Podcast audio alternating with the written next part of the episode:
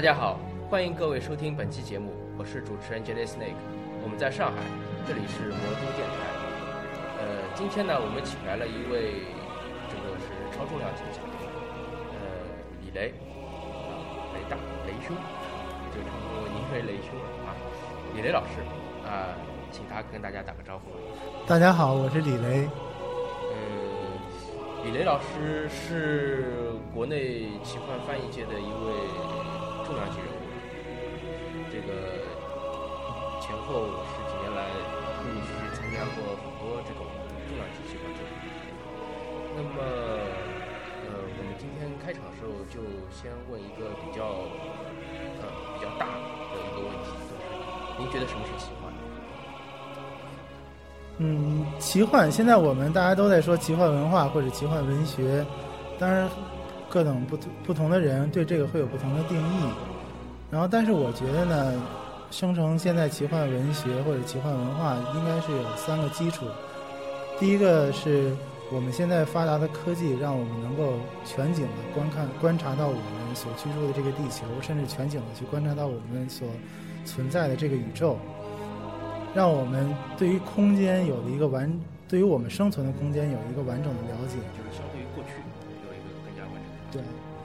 第二个呢，是因为考古技术的，就是飞速性的发展，让我们对于我们整个人类的生存的历史有一个这个很宏观的一个也相对比较完整的了解，就不像我们祖先就是只是活在今天。对过去整个时间的也是更加完整的。对，然后第三个呢，就是，呃，一战和二战这两次人类历史上最残酷的战争，为人类造成了种种反思。对，因为有了有了技术，我们能够有更宏大的眼光去看待这个世界，所以我们当当我们重新在写故事的时候呢，我们自然就想把我们这种新的感受写在故事里。而这种全景的这种视角呢，在以前是只可能是神才会有的。对只有只有我们在想象中才会有。对，所以，而我们那个现在也想以这种类似于神的视角去写这种故事的时候呢，自然而然的就会重新挖掘出我们古代神话的这些遗产，因为他们用来写现在我们这种全景性的感受的时候，是一种非常合适的语言或者非常合适的素材。所以我不认为现在的奇幻文学是脱胎于古代文化的，我认为它是一种全新的人类站在全新的视角写的一种全新的文体，但是它继承了古代神话里的许多的非常优秀的东西。这一点其实很像欧洲的文艺复兴，嗯奇幻式的文艺复兴。对，就是一种旧瓶装新酒的感觉。实际上，当然，奇幻文学和文化现在逐渐的那个发展演变，也也在发生很多的改变。比如说，现在新一代的奇幻作家，他们不像那个老一辈的奇幻作家，就是因为在一战、二战中受很多创伤。就像我们知道，托尔金他构思魔戒，他的很多灵感实际上是在一战的战壕里构思出来的。他们的生活很沉重，他们的心态很严肃，而我们这些新的科那个奇幻作家呢，他就是比较轻松，他也比较更着眼于个人，或者是说，呃，这个比较情节性的东西，也会写一些比较更吸引人的故事。所以现在的新一代奇幻，我感觉就是社会批判的层次比较，这点比较弱了。但是比老一辈的奇幻呢更好看，内容上面上对。然后呢，他们的触角比老一辈作家也更多，所以他们的故事也变得更灵活多变。不过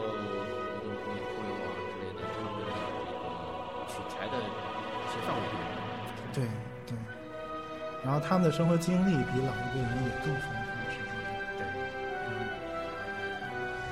那么这个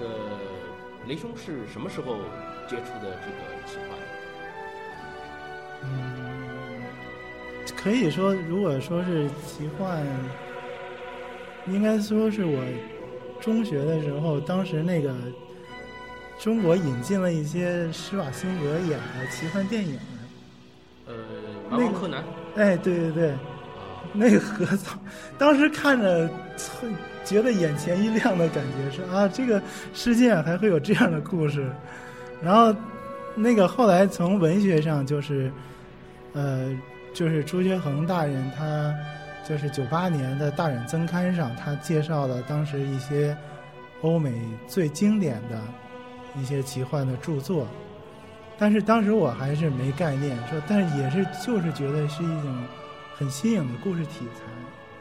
然后逐渐逐渐的才开始明白，这是一个现在已经发展成一个非常庞大的文学体系和文化体系。呃，那么。这个看奇幻是一一一个境界，但是真的去做翻译奇幻，做专业的翻译，这个又是另外另外一个层次了。呃，您是怎么走上这个翻译奇幻这条不归路的？其实也是说，因为还是拜网络所赐吧。就是说，因为我觉得年轻人都会遇到一个这个阶段，就是不知道自己能做什么。就是，尤其在大学三年级、四年级的时候，快要毕业、将近要踏入社会的时候，对，也不知道对这个社会不了解。其实我现在反省一下，是对自己更更不了解。然后呢，所以当时我也是，但是有网络嘛，确实是能接受到很多信息。当时也是看到那个网上有一些英文的这种故事，觉得很有趣，然后。就是想先开始想试试自己能不能翻，后来先练练手，对，练练手，然后练了之后就一发不可收拾。对，就是我发现我是一个很喜欢做翻译的人，突然就就发觉哎，你这一辈子就要掉这坑里去了。是，确实是，真的是喜欢什么才能够去做什么，也是这种感觉。接下来就说一下一些您呃从事翻译过的一些比较宏大的作品。那个呃，我其实接触奇幻最早的时候是这个龙枪，呃是也是 D N D 背景下面的一个一个这个文学系列。呃，然后呢，呃，通过这个《龙与地下城》，呃，也了解了很多，比如说当时第三部也读了非常编年史。接下来还有就是另外一个《飞鹰王国度》呃《黑暗精灵三部曲》以及《冰封火》的后面。那么我就是我基本上把第三波时期的那些呃《诺地亚城》的这些小说基本上都收了。都收了之后呢，就是时隔很多年，我再回去翻的时候，突然发现，哎，当中有一套《血脉四部曲》，呃，还有一本那个《光芒之池》。还是是李雷老师这边翻译的，对，这个这个这个是是怎怎怎样一个怎样一个过程呢？请你先这边先介绍一下。当时是我在那个网上练手，然后先最先翻译的是龙枪系列的那个克莱恩魔法，还有就是诸如坎德人和西古矮人，就是一些嗯这两个短篇故事集。后来是朱大看着我。翻译的很好，确实是，呃，他他认为我翻译的还不错，然后正好是也是那个当时他那个想要在那个网上发起要翻招募翻译义勇军，做一些翻译，然后呢我就我就应招了吧，然后就是一直给那个 朱大帮助朱大翻译了一些当时龙枪的介绍的文章，后来包括魔界的一些介绍的文章。然后我就那个跟朱大说：“朱大，我能不能做这个事情？就是以这个为专业。”然后呢，朱大说：“很好啊，当时那个正好是第三波，就是现在这个公司已经不存在了。就是当时的第三波公司正好是要做一些奇幻小说，然后他就那个帮我推荐到那去。然后当时我的翻译的这些黑暗精灵啊，包括光芒之石这些小说，都是给第三波做的翻译。然后。对对对对对。然后后来也是逐渐一点点翻吧，然后也有出版社看到我这个作品，就是就反正就是这样，就逐渐就变成专业翻译了。那么感觉这个被遗忘的国度界，呃，因为我也同时也是游戏玩家，那个也玩过一些被遗忘国度背景的一些游戏，比如说像什么《博德之门》、《无冬之夜》，包括《冰封谷》，他也出过那个呃电脑游戏。但是这些个呃游戏当中，其实涉及到这个崔斯特杜尔登这条线的不多。嗯，是。不多。那么，呃，您翻译这个就是这套就是血脉的时候，其实它也算是一个续作了，因为它之前有那个呃黑暗精灵三部曲，嗯还有冰封谷三部曲。对。那么事实上，很多的译名啊，包括地名的它的这个翻译啊，已经是定有定的，对对吧？肯定是沿用前人的这种翻译，不可能说我自己再再再就是再翻翻一套新的出来。那这样的话，的读者读的他就不知所云了。对对。那么这个就是对您的这个翻译上面有什么影响？我觉得对我来说还是蛮好的一件事，因为我当时也就是算刚开始刚开始做这种正式的翻译吧，呃，从那个些译名里其实学到蛮多东西，然后对于我以后在做翻译的时候，我觉得，嗯，对于培养我对于奇幻文化的这种观念啊，还有一些就是对读者考虑啊，就是你翻一个名字怎么让读者比较好的接受啊，这些其实都是一个很好的历练，实际上。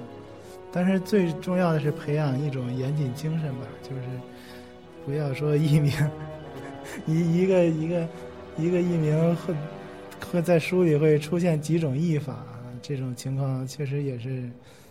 反正，其实我觉得是一个对于刚接接触这个奇幻翻译的新手来说，其实还是一个比较好的这种过程。其实我这个说一下，就是这个呃，狄仁迪他自己，他的因为他的整个《龙与地下城》的系列是很庞大的，有很多的这种场景，包括设定，还有这种各种各样不同的怪物。呃，他的翻译其实他也没有一个完全的一个一个就是定定式。嗯，呃，比如说就是血脉中，呃也不是说血脉了，就是整个崔斯特杜尔登的线当中有一个反派，他是恶徒，嗯是一个恶魔。嗯，呃，我看血脉当中是把它翻译成是叫贝勒魔，对，贝勒魔。我觉得贝勒魔这个翻译确实确实就是很贴切，因为他的他的恶魔的地位在这个世界当中是很高的，对吧？就是虽然不到顶层，但是已经是上层了。嗯其实就是像一个像一个贝勒一样，像个王爷一样的，就是这样这样一这样一种地位。但是到了那个后来，我入了就是狄仁杰的三手书的呃三宝书，嗯三宝书的时候，就是它里面在怪物手册中就把它翻译成了那个巴洛姆，巴洛姆，这个是更更常见的一种翻译，更常见的一种翻译。但是两个译名的时候，我就一有的时候就一下子就对不起来了。那当然现在就好了，现在我基本上看到这两个名字，我就知道这是是同一个东西是怎么样一个脑脑海中就可以把它勾勒出来了。对，这个就是因为 D N D 这个系统本身确实很复杂，然后呢，可能不同的通过有有不同的团体翻译过他的不同的作品，这个 有会有这种译名的差误的情况，嗯。也也不能说哪个好哪个坏吧，其实我觉得两名的都都都都挺不错的。我觉得各有千秋，各有对千秋，不像之后我们会谈到有的有的一些作品中的一些译名，就是让人相当长的时间很难接受。啊，那我们后面再说。嗯嗯，好吧嗯这个，嗯，呃，那么被遗忘的国度，就也就是血脉，包括也像光芒之池的话，它其实都是个续作。嗯呃，其实从翻译的角度来说，就是有很多东西就已经是定下来的，像我说的译名啊、什么设定都已经是定下来的东西。嗯这个呃，等于是是借鉴性质的翻译，有很多东西，呃，很多译名可能是借鉴性质。但是有一个作品是您全权的 参与的，一部就是可以说是近年来相当庞大的一部奇幻作品，可以跟那个冰火这样作品齐名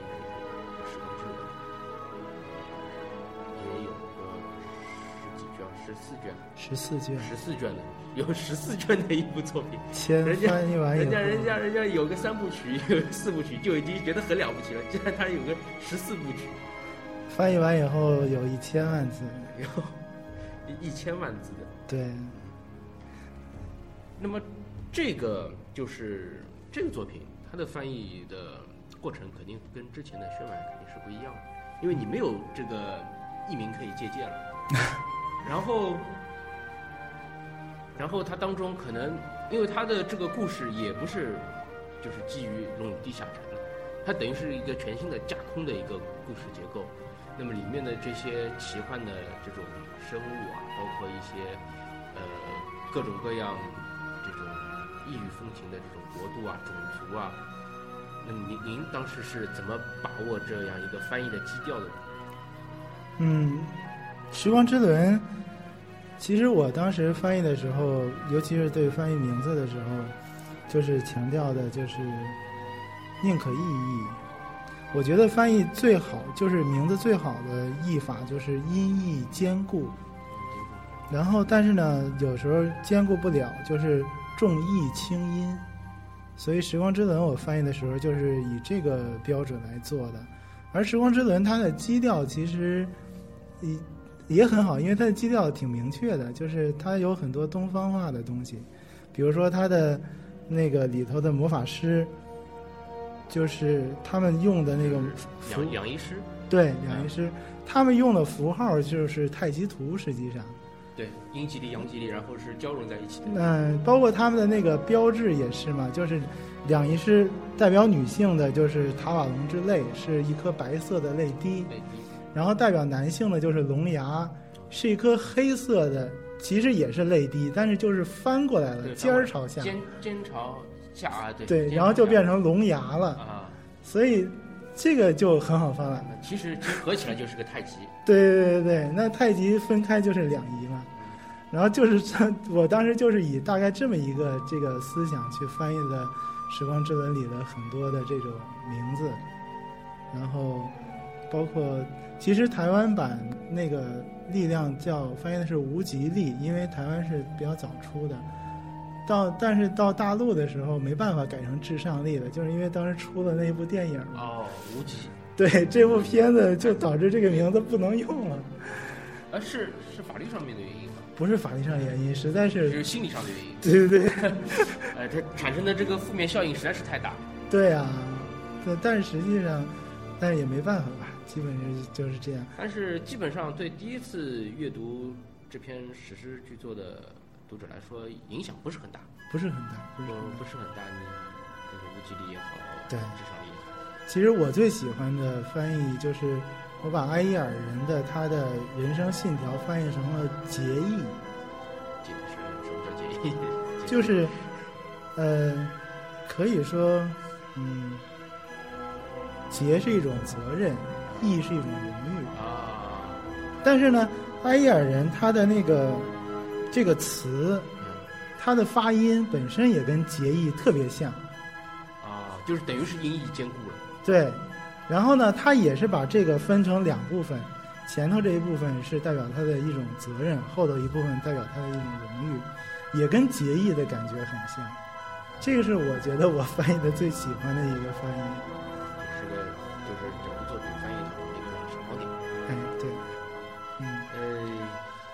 那么这个《时光之轮》，呃，我其实我读的比较慢，我大概现在的话可能也就进入到第六卷还是第七卷这样一个进度，呃，也是陆陆续续读的，当中也有很多就是就是因为有别的事情啊或者怎么样，就可能就读的比较断，但现在还没有赶上进度。但是之所以这部作品就是推动着让我一起一直去读的呢，是第二卷的时候，呃，因为因为之前第一卷的话，给我感觉是个很普通的作品，也不能说很普通了，但是没有我想象中的那么拔高，不像那个冰火的话，它可能第一卷读完就会让大家觉得，哎，它里面这种黑暗呐、这种政治间的这种人与人之间这种背叛呐、怎么样的，就产生吸引。《时光之轮》给我读完了之后，哎，我感觉这是好像是个相对比较传统的一个奇幻故事。虽然说它的它的呃文笔啊，或者它的一些描述啊，写写的很宏大，但是我感觉好像哎，好像嗯不至于到到到这么高的一个高度，就是凌驾于完全凌驾于其他的作品之上的一种情况。但是当第二卷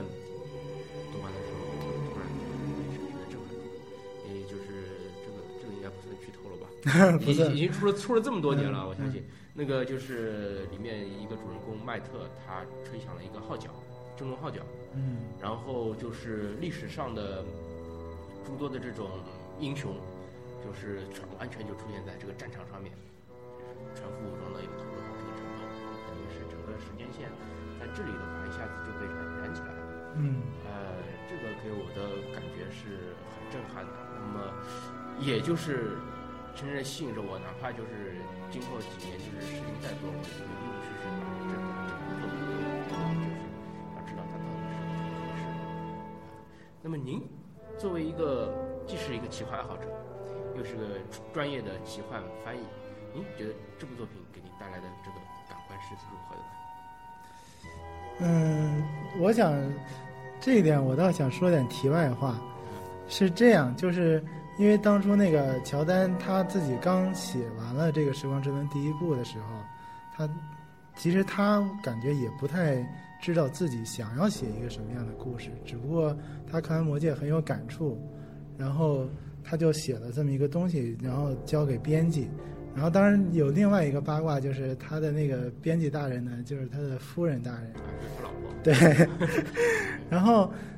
呃，但是那个这么出的时候呢，当时和那些当时市场上比较火的那些主流的奇幻作品呢，看不出太大区别，但实际上还是他的编辑，嗯、逐渐逐渐，他就像一个金矿，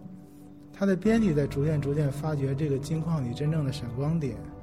然后包括指导他该怎么继续写下去，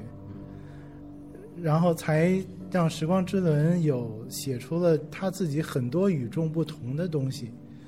很多的非常那个让人又爱又恨的人物，这种让人难以忘记的人物，包括那种宏大的，大家看到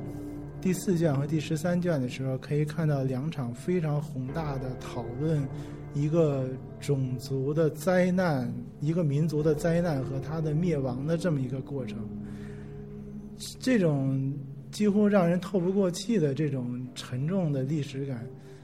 我没有在其他任何一部那个奇幻或者甚至很难在严肃文学的作品里看到过这种情况。然后，但是我在这想说的呢，就是，嗯，一个很有才华的作者，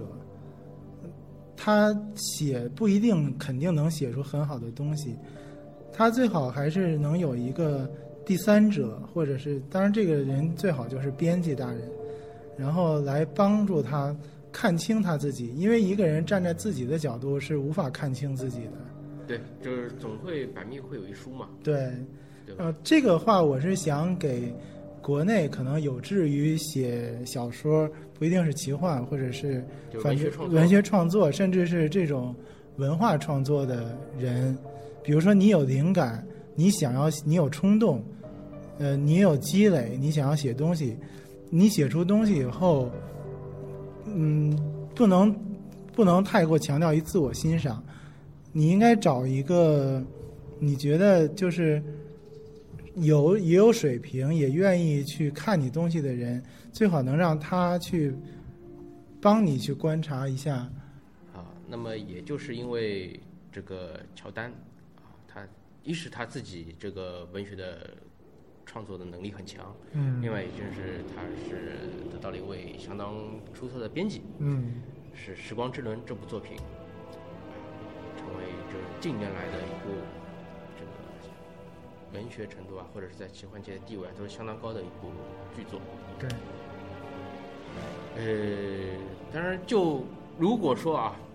各位听友就是会觉得，如果说仅仅是翻译了啊《血脉》或者是翻译了《时光之轮》，那么这个距离大陆奇幻第一人这个称号其实还很远，是吧？那个因为这个。嗯，第第一人吧，文无第一，武第二。要称为第一的话，其实确实很远。那我们知道，雷大在翻译像《时光之轮》这样顶级质量的这种奇幻作品的同时，他还在翻译另外一个巨坑，这个就是战锤。嗯，呃，我相信，呃，一些桌游的玩家或者一些奇幻的玩家对战锤多多少少会有些了解。呃，就是 GW 的。中古战锤和这个战锤四零 K，那么雷大参与的是是哪？呃，我实际上翻译的是，就是 E A 为那个战锤设定做的网络游戏《战锤 Online》，然后这个差不多从零九年一零年两年多的时间吧，然后整个这部游戏一共是三百多万英文，八千八百句的配音。然后当时我是找几个朋友一起把它做完的，其实也是相当大的一个项目吧，基本上。是八千八百万句的，不是八千八百句的配音，八千八百句的配音，然后有三百多万的这个英文。英文，主要是那个战锤要求 E A 给他们做的时候，要把他们的这个文化理念全部的。注入到这样一个网络游戏里，所以字数就格外的多。其实就是 G W，它不仅是他在做他自己的设定，他在做这个桌面游戏的时候是很严谨的一种作风。他哪怕是就是授权一些游戏公司帮他做一些电子游戏的时候，他的要求也是精益求精的。嗯，是的。这个就是给像。雷大这样的翻译的同志，就是压力就很大了。但是也相当于创造了一个舞台吧。然后战锤这个设定其实是一个非常有意思的设定。咱们一般的对于奇幻设定，包括各种文学题材吧，总是大家都会认为有一个光明战胜邪恶，然后最终的结果。多多少少会阳光一些，善良。虽然说会有一些这种啊伏笔，可能以后邪恶会卷土重来之类的，但是总是总是给你们一些很大的希望，对，对吧？但是战锤这个设定是完全不一样的，就是指中古战锤，都是都是对它的无论是中古战锤还是战锤四零 K，都是创造这个世界的善良之神早就死了。然后毁灭在事故之中，然后人类的救星皇帝呢也死了，或者说即使是不死，也是这个停滞在这个时间的停滞点，然后在半死不活的状态，然后只剩下凡人自己在跟邪恶之神为了生存而作战。战锤四是战锤的四个邪恶之神。就是人类的，包括所有宇宙生命的精神，在亚空间的能量凝结体，他们是战神寇恩、腐败之神纳告、魔法与篡变之神台金特克，还有一个就是欢喜与喜悦之神是斯兰尼什。其实这四个神代表了，就是宇宙空间里。所有生物的四种最强烈的精神，战神代表的就是愤怒，腐败之神代表的是绝望，魔法与篡变之神代表的是希望，而最后一个欢愉与喜悦之神代表的就是喜悦、欢喜这些情绪，就是这种情绪，不管人类认为是正面还是负面。他们在亚空间里全部凝结成四个黑暗凝黑暗的能量体，然后当然除了这四个大神以外，还有很多小的黑暗神啊，都是这种凝结。就是人类必须为了生存与这四个要毁灭宇宙的神作战。但是呢，人类与他们作战越勇猛，所产生出来的精神，尤其是负面精神就越强大，就相当于这四个神的能量也就越强大。对，等于是就是打到最后，就是等于好像是自己在跟自己打。对，就是有一种揪着自己的头发要把自己从地面上拽起来的感觉。根本就不可能达到的这种，不可能获得最终的胜利。嗯，战斗到最后已经不是说善良战胜邪恶了，而是说你要生存下去，你就要比黑暗更黑暗，你就要比邪恶更邪恶。就从内心底就感觉出一种这种绝望的这种感觉。对，因为战锤是英国人做的嘛，他们英国人是这个地球上最善于做社会批判的种族。然后我觉得他们就是传承了狄更斯啊，还有乔治奥威尔那种《动物庄园一九八四》的那种黑暗体系的风格，而且他把这种黑暗描写的特别合情合理，特别的深刻，也特别的真实的揭露人性，不像日本大逃杀那种只很浮浮夸的那种东西。对，就是。英国的有一些东西，它让你就是深思、深思、静下心来深思的时候，会感觉到哎，很深刻的一种感觉。是的，就是北欧人的那种严肃的世界观，对于其他的咱们这种民族来说，有些时候确实受不了，但是非常的有特点。而他们把这种理念、这种精神融入到这个桌面游戏，以及后面的一些衍生的游戏当中的话，给玩家就是一种。全新的感受，并不是，并不是单纯的这个正邪之战或者正义战胜邪恶的这样一种设定。对，的确是这样。所以这个，我一直希望能有机会说把这个设定书能够引进一下，但是现在看起来还比较渺茫吧。好像 G W 对中国大陆市场好像还不是很重视，不是很重视，的确不是很重视。那个我。曾经也去过上海的那个 G W 的一个专卖店，呃，他之前是在新天地，在新天地的时候呢，我没来得及去。后来我再找的时候呢，他发觉他大概搬掉了，搬离新天地也不远，但是那条街呢，就就就是就冷清了很多。对，我是一个周五的下午的时候去的，当时当然店里面也也有也有那个也有几个顾客在在就是在看这些产品。我进去翻了一下，它有一个桌子，可能就有一般教室讲台那么大小的一个桌子，上面放着都是他的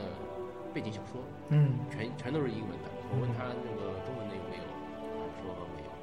没有。然后我看了一下，就是整个店里面，基本上，呃，当然他他也卖其他桌游了，像什么霍比特人啊，什么冰火啊，他他可能也会卖。但是跟战锤、跟 GW 有关的一些东西。基本上都是英文，除了除了大概有几本设定集，像那个四零 K 的那种星际战士啊，或者什么黑暗天使啊，还有？是什么，反正混沌混沌的一个混沌军团吧，好像是。嗯，混沌军团啊，还有一个是灵能灵能者这种，还是怎么样？反正有几本是仅在店中可以翻阅的 设定是中文的，其他的就是对外销售的全部都是英文。那么。看出来，我也不知道这个 G W 是是怎么一个等于这个市场的考量。它对中国市场好像并不是，至少对大陆市场并不是很。我知道有编辑，就是有的出版社编辑朋友，其实一直想出战争小说，一直在追，但是至今也谈不下来。这个这个，我之前在在一些一些沙龙、一些聚会上面也接触过一些出版社，他们可能。有的出版社是专门就是出奇幻科幻小说的，也说过想想想引进一些战锤的小说，嗯，呃，也询问过就是一些可能战锤玩家圈的一些朋友，觉得引引进哪哪一些会比较好一些，这样，包括在翻译上面一些问题之类的。但是至少时隔很多年以后，我还是没有看到过有这样的消息说已经复印了或者已经出版了之类的。那么说明说明当中肯定有环节没有谈下来。不知不一定是版权环节啊，或者是翻译环节啊，可能还或者其他怎么样的，至少就是这个小说现在还没有面世。的确是这样。不过我相信，以中国这么强大的文化吸收力，咱们的有生之年一定能够看到这些小说的。因为嗯，怎么说呢？我想说的是，就是如果是在上海或者北京的朋友有机会去看到战锤的这个书，真的应该去看一看，因为它不只是情节内容，包括它的美工的画面，非常具有视觉冲击力。我在那个战锤的那个设定书里看到过。比如，就是我就印象最深的有两幅画了，一幅是那个战锤里的中古战锤里的赎罪者，就是通过虐待自己的肉体来给自己或者给整个世界赎罪的那种苦行僧。他们就是整个画面上应该是有，就是那个描写是描写了上万个赎罪者，然后拿铁链钉在自己身上，后头拖着一艘船。一艘很大的船在陆地上行走啊，这是对自己的一种惩惩罚。对，然后那个船上都是死亡天使啊，那种就是世界末日的时候那种宣告的天使吹喇叭的那种特别恐怖的一个画面。然后还有一个就是，也有一个画面，就是三个死亡天使，就骷髅，然后有那个翅膀张开以后。然后蹦出来，然后吹喇叭，然后，但是呢，我最开始以为这个是描写什么邪恶的邪教啊，邪教之类的。然后后来一仔细看也说明，原来是那个帝国征兵站的这个上头的装饰品。这个就是他们一些迥异的这个画风设定，对，也会吸引一些这个玩家的眼球，对。看一看挺有震撼力的，试一下，确实也不错。但是很可惜的就是，像战锤 Online 啊，它到最后它也没有到大陆来进行一个，就是好像没没没有公测过吧？它进入大陆的时机特别的不对，那个时候正好是全国人民没事干，一起骂网游暴力的时代，而他又是一个极端暴力的网友，也不是全国人民吧？嗯。这个网游市场当时还是很大的，大家都都在打魔兽世界嘛。当时正好是巫妖王不让出啊，对，那个是可能是有一小撮的这个这个人，对对对吧？在在在抵制这种冒全国人民的名义。哎，但是我感觉上，像包括像那个指环王 online，像这个战锤 online，以及荣誉地下城也有个 online，DDO。但是他们在大陆地区都是半温不火，或者根本就没有来得及公测，就等于就就就停掉了。对，嗯，对魔兽的魔兽世界的打压其实也很严重。对，在市场方面，应该说也很严重，因为毕竟大家都在玩，都在玩那玩那个游戏嘛。那个，呃，说到魔兽世界，我记得好像雷大也是。这个暴雪的一个这个签签约翻译，在暴雪工作过一段时间。这个今天的时间啊，呃，相对有限，我们的节目就先到这儿。那么，请雷大呢是说了很多关于这个《悲望的国度》《时光之轮》以及《战锤》的一些翻译的经历、一些感悟。那么，我们下期的时候再请雷大他在暴雪的那些日子。嗯，好，好吧。嗯。那么我们今天的节目就先到这儿，呃，感谢各位的收听，也再次感谢雷大的参与。好，谢谢。啊，大家呢，各位可以到这个爱听 FM、荔枝 FM 以及苹果 iTunes、呃，喜马拉雅广播电台，呃，搜索魔都电台，订阅并下载收听。呃，同时呢，各位听友如果有何意见建议，也可以到新浪微博。或者是呃豆瓣网啊，搜索“魔都电台”，给我呃进行留言，我们会及时的查收实时的反馈。嗯，同时也希望这个在上海地区啊，有想通过播客节目与大家分享交流自己经历感悟的朋友，通过这些联系方式与我取得联系啊，我们期待着在魔魔都电台您的相会，谢谢。